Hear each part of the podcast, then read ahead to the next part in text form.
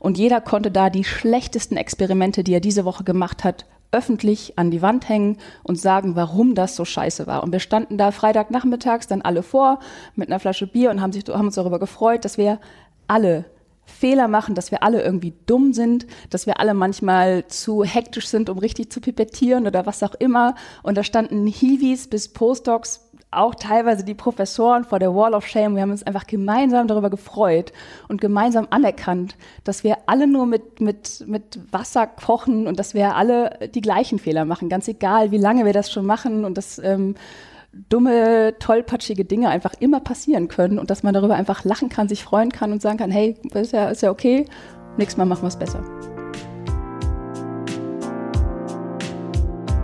Herzlich willkommen bei Drei Seiten ich bin Stefan Graf und ich spreche in diesem Podcast mit verschiedenen Menschen über ihre Erfahrungen, Tipps, Tricks und Erkenntnisse aus ihrem Leben. Diese Erfahrungswerte verpackt jeder Gast in drei einfache Weisheiten und stellt sie hier vor. Heute mit der CEO und Mitgründerin von Octobiolabs, Katrin Brenker. Hallo Katrin, schön, dass du in meinem Podcast dabei bist. Hallo Stefan, danke, dass ich hier sein darf. Ich bin ein bisschen aufgeregt, aber ich freue mich auch. Die Folgen fangen eigentlich fast immer gleich an. Wer bist du? Was machst du? Stell dich doch mal vor. Ja, ich bin Katrin. Ich bin inzwischen Geschäftsführerin der Optobiolabs GmbH. Also ich habe eine Firma gegründet nach der Doktorarbeit. Da habe ich Immunologie und Optogenetik gearbeitet, habe davor molekulare Medizin studiert.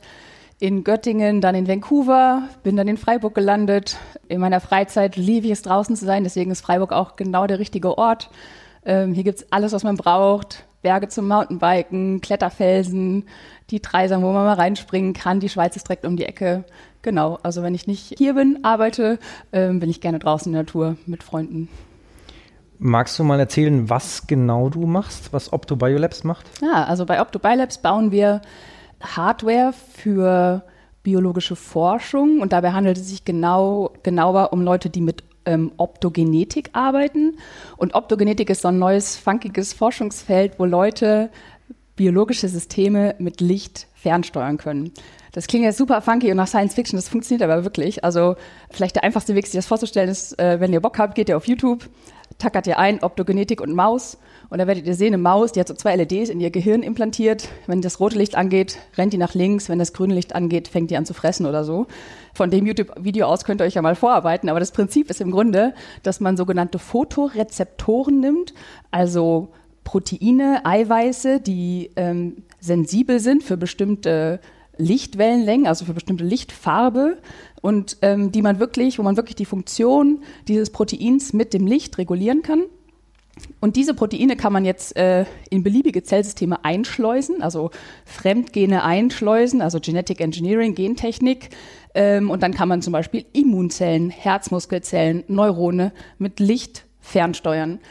Mein Lieblingsbeispiel, ich bin Immunologin, ich habe in Immunologie promoviert, deswegen mein Lieblingsbeispiel ist, dass man zum Beispiel Immunzellen nehmen kann. Also ich könnte jetzt meine Immunzellen rausnehmen, in diese Immunzellen einen Fotorezeptor einbauen, diese Immunzellen mit Fotorezeptoren wieder zurück in meinen Körper initiieren und sagen wir mal, ich hätte jetzt einen Tumor am linken Oberschenkel, dann könnte ich mir hier eine LED in den Oberschenkel implantieren.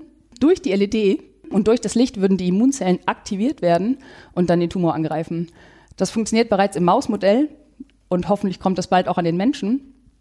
Und das Verrückte ist aber, obwohl solche Sachen möglich sind, müssen sich Biologen auf der ganzen Welt nach wie vor ihre eigenen Belichtungsgeräte zusammenlöten.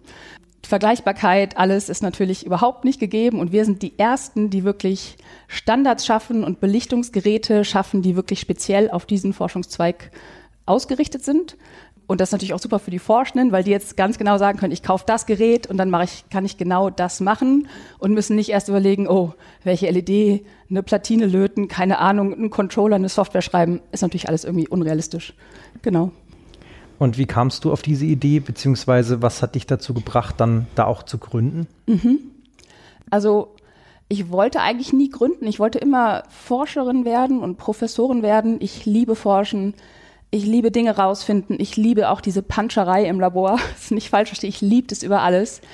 Aber die politischen Rahmenbedingungen haben mich einfach aus dem System rausgetrieben. Also nicht nur die großen Sachen, dass man irgendwie sich da von drei Monatsvertrag zu drei Monatsvertrag hangelt, sondern auch die kleinen Sachen. Es ist wahnsinnig politisch, gerade in dem biologischen System. Es ist ein Haifischbecken, es ist ganz, ganz viel gegeneinander. Es ist ein großer Krieg um High-Ranking-Journal-Publikationen, also um halt seine Impact-Factor-Journal-Publikationen da rauszubekommen. Und das hat mir einfach keinen Spaß gemacht. Ich arbeite gerne zusammen im Team.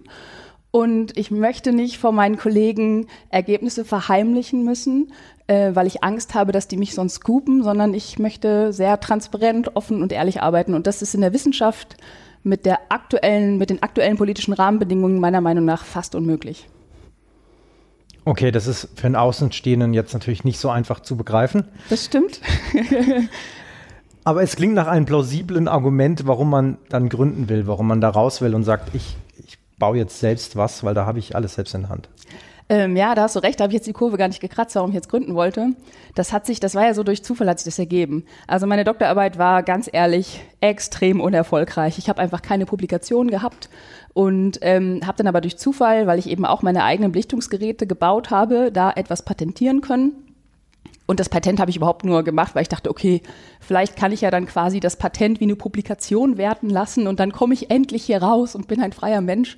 Äh, das hat tatsächlich auch funktioniert. Aber dann war die Uni Freiburg so toll und das Gründerbüro und alle Leute im Gründerbüro, auch äh, Kudos gehen raus, äh, wirklich richtig cool, ähm, die dann gesagt haben, hey, du hast jetzt ein Patent, gründ doch eine Firma, schreib doch hier mal so einen Antrag. Und haben die mich an die Hand genommen und das war einfach so schön, weil endlich äh, haben wir da zusammengearbeitet an einem Ziel, sehr transparent und offen. Mir hat einfach diese Arbeitsweise auch so gefallen.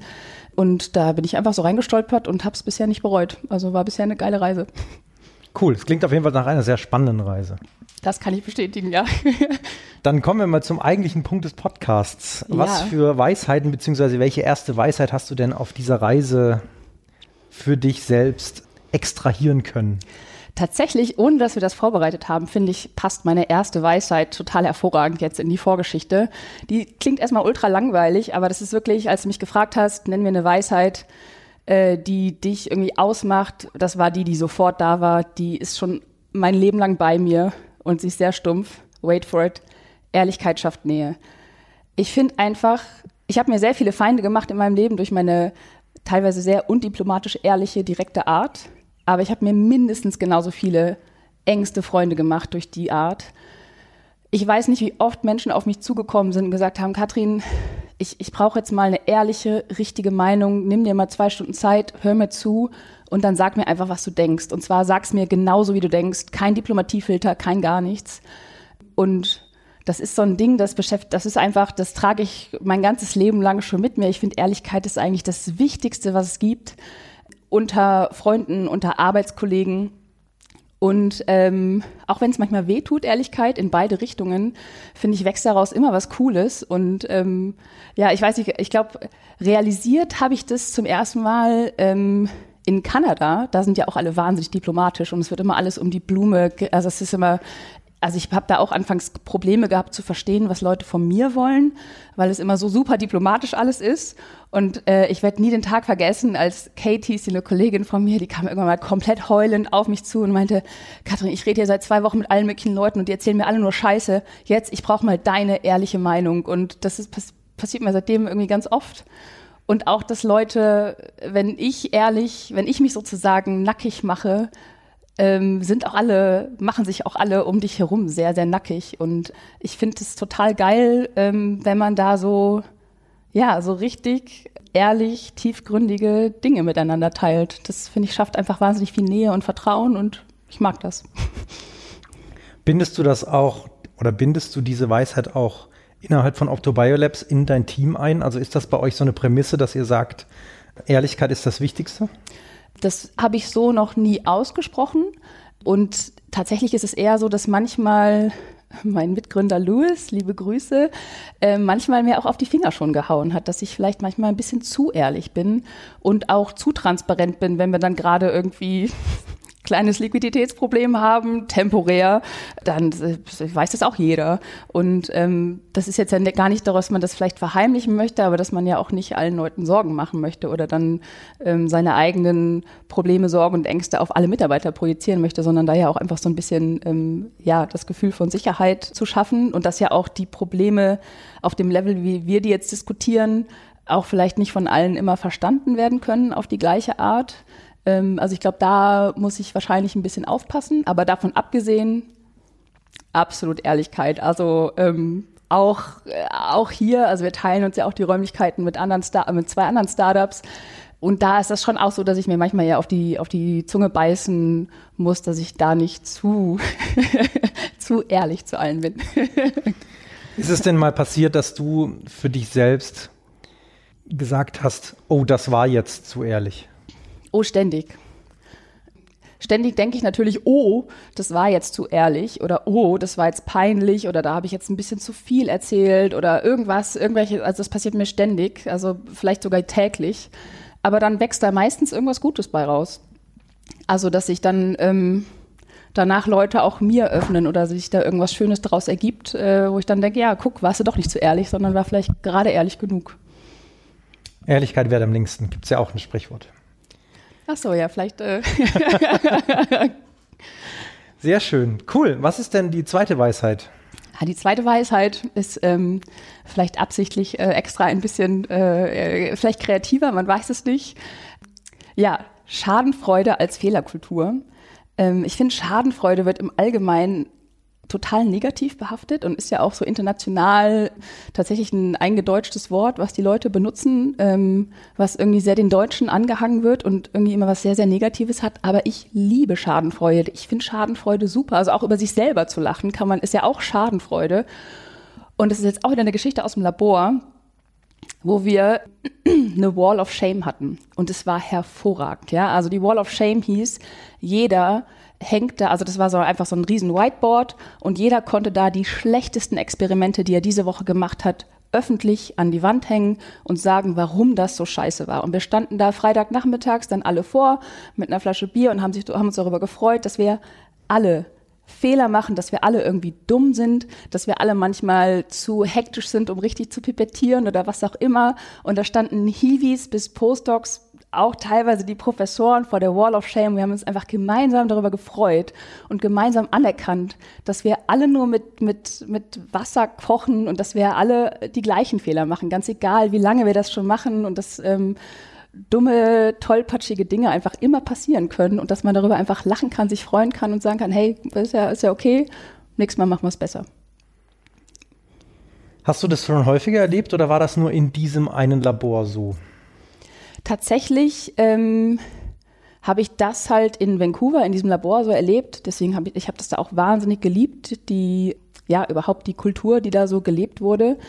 In Deutschland im Labor habe ich das so nicht mehr erlebt und sehr vermisst.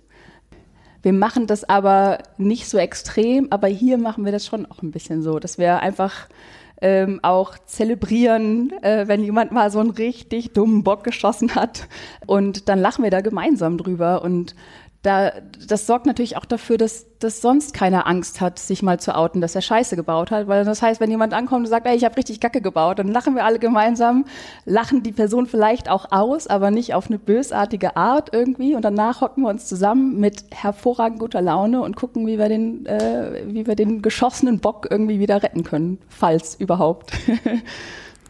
Das ist ein sehr spannender Ansatz, weil meistens heißt ja immer so, ja, man soll Erfolge feiern. Mhm. Und ihr feiert ja eigentlich Misserfolge.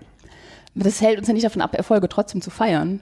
Aber ich finde, es macht was ganz anderes, ob man sich jetzt ernst in, ich übertreibe jetzt leicht, ob man sich jetzt in so einen grauen, dunklen Raum in eine Kammer einsperrt und sagt, okay, wir haben jetzt diesen Fehler identifiziert und jetzt müssen wir eine Lösung finden oder ich weiß auch nicht was. Es ist doch viel lustiger, wenn man sich irgendwie hinstellt und sagt, Leute, ich habe einen Bock geschossen, richtig dumm, passt auf, dann lachen alle und dann hat man, finde ich, auch ein ganz anderes Mindset, um das Problem anzugehen. Aus dem Lachen heraus ist es irgendwie immer super positiv. Gemeinsam Lachen schafft ja auch Vertrauen und so, eine, so ein Gemeinschaftsgefühl einfach. Ich habe das, glaube ich, auch vielleicht aus dem Mountainbiken oder so. Da wird mir auch regelmäßig Feedback gegeben, so, ey, niemand lacht über sich selber, so wie du. Das, also das ist schon, glaube ich, auch so, ich lege mich übelst auf die Fresse, mein ganzes Bike ist zerstört, Schaltwerk abgerissen und ich lieg im Wald, mir läuft irgendwo Blut runter und ich lache laut und denke so, wie dumm war das? Warum habe ich die Vorderradbremse gezogen? Und ähm, das, das, ich habe auch das Gefühl, dass das so in andere Lebensbereiche irgendwie mit einzieht. Also inzwischen lachen wir ja alle gerne über uns und ähm, ich habe das Gefühl, das bringt irgendwie was, bringt was Positives mit und ich finde es schade, dass Schadenfreude so negativ behaftet ist, weil es heißt ja, heißt ja letztlich, ey, einfach mal locker bleiben, zurücklehnen, die Welt geht nicht unter, wir kriegen das hin. Interessante Ansichtsweise, muss man auch erstmal wahrscheinlich sacken lassen. Sehr schön. Was ist denn die dritte Weisheit? Okay, die dritte Weisheit klingt jetzt ein bisschen esoterisch, ist aber nicht so gemeint. Die dritte Weisheit ist, ich glaube wirklich, alle Menschen sind letztendlich gut im Kern. Alle Menschen sind gut, alle Menschen sind kooperativ. Wir sind evolutionär komplett darauf abgerichtet, geradezu gemeinsam an unserer Arterhaltung sozusagen zu arbeiten. Und ich glaube, dass hauptsächlich gesellschaftliche Faktoren, Zwänge, Drücke ähm, Menschen dazu bewegen, sich vielleicht komisch oder blöd zu verhalten. Und ich glaube aber, dass jeder Mensch auch wieder bewegt werden kann, ähm, sich gut zu verhalten, aber ja, ich glaube, also ich glaube, wir sind alle, wir sind alle kooperative Teamplayer und man sieht es ja auch woanders in der Natur. Also ich, ich, mein Lieblingsbeispiel ist, es gibt ja, das war mal zwischendurch total hype. Ich weiß nicht, ob man das hört, wenn man nicht in dieser Bubble steckt, ob das irgendwie für alle, ob das alle gehört haben. Und zwar gibt es eine Gruppe Pottwale, die haben einen Delfin adoptiert, der einen Wirbelsäulenschaden hatte kein Scherz. Und es gibt von, es gibt davon tausende äh, Geschichten in der Natur, wo Tiere andere Tiere adoptieren. Man hat diese Pottwallgruppe über, ich glaube sogar mehrere Jahre regelmäßig immer wieder mit dem Delfin getroffen. Ähm, der ist inzwischen, glaube ich, verstorben. Wenn die Pottwale, das sind ja so Tiefseejäger, ne, die jagen unten in der Tiefsee so, ähm, so Kraken und so, glaube ich, äh, Tintenfische. Und ähm, während die jagen waren, hat der Delfin dann alleine oben auf der Wasserfläche auf die warten müssen, aber die haben dem Futter mitgebracht und so weiter und so fort. Es gibt ja überhaupt keinen Grund, warum die Pott war. Es macht überhaupt keinen Sinn. Und ich glaube, das Gleiche gilt aber auch für den Menschen. Im Grunde sind wir alle ultra hilfsbereite, kooperative Menschen. Und es ist auch in unserem Interesse letztlich, hilfsbereit und kooperativ zu sein.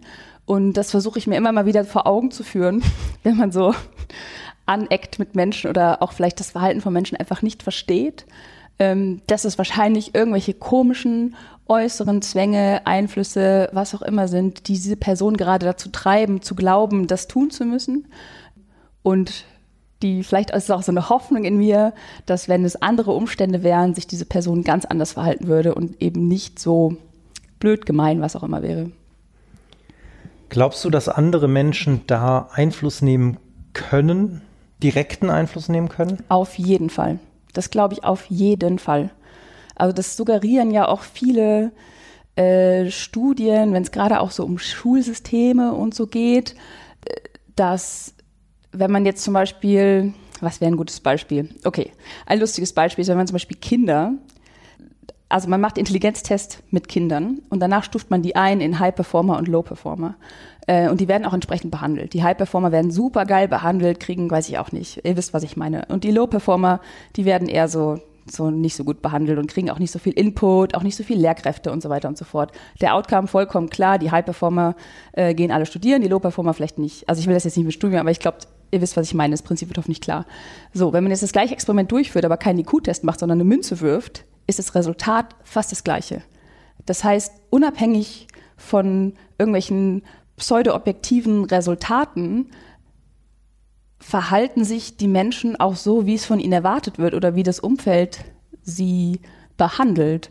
Ähm, und da glaube ich ganz, ganz fest dran, dass wenn man Menschen mitnimmt, an die Hand nimmt, integriert und denen das Gefühl gibt, dass sie irgendwie Teil einer Sache sein können, mitgestalten können und so weiter und so fort, dass, ähm, dass es eigentlich fast unmöglich ist, sich wie ein Arschloch zu verhalten. Das wären jetzt schöne abschließende Worte für so einen Podcast. es, es lässt sich immer verhindern, dass sich jemand wie ein Arschloch verhält. Aber ich habe trotzdem noch eine letzte Frage. Auf jeden Die kommt Fall. immer. Wenn du in der Zeit zurückreisen könntest. Oh Gott. zu deinem 13-jährigen Ich, mhm. was würdest du dir selbst sagen? Ich glaube, keine dieser drei Weisheiten würde ich mir selbst sagen, weil die habe ich ja scheinbar schon so mitbekommen. ähm, was würde ich meinem 13-jährigen Selbst sagen? Ich glaube tatsächlich, dass ich meinem 13-jährigen Selbst sagen würde oder nochmal äh, versuchen würde, klarer zu machen, dass alle Menschen gut sind. Mit 13 war mir das überhaupt nicht klar. Ich war früher extrem, eine extrem wütende Person weil ich das, glaube ich, nicht verstanden habe, dass es oft äußere Umstände sind, die Menschen irgendwie ähm, dazu führen, vielleicht dumme Dinge zu tun. Und ähm, ja, vielleicht hätte mir das geholfen, das mit 13 zu verstehen, dass da oft ganz, ganz, ganz viele komplexe Umstände dazu führen, dass Menschen sich so oder so verhalten. Wenn man 13 ist, dann versteht man das ja gar nicht. Dann denkt man, alle Menschen sind irgendwie so, wie sie jetzt gerade sind, weil sie so sind. Und da war mir das auf jeden Fall noch nicht klar, dass da ganz komplexe Dinge dazugehören, dass Menschen so werden, wie sie werden. Das ist also deine wichtigste Weisheit, alle Menschen sind gut.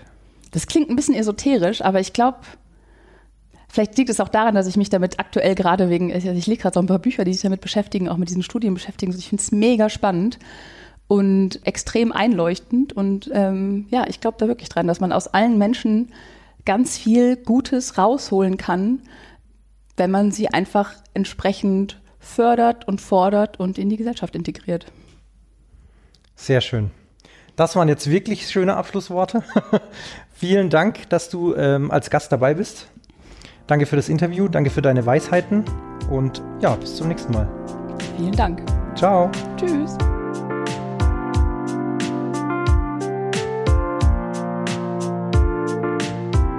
Das waren die drei Seiten. Komprimierte Lebenserfahrung im Interviewformat. Schau gerne mal auf dreiseiten.de oder meinen Social Media Kanälen für mehr Infos vorbei. Und natürlich freue ich mich auch über jede 5-Sterne-Bewertung. Danke fürs Zuhören und bis zum nächsten Mal.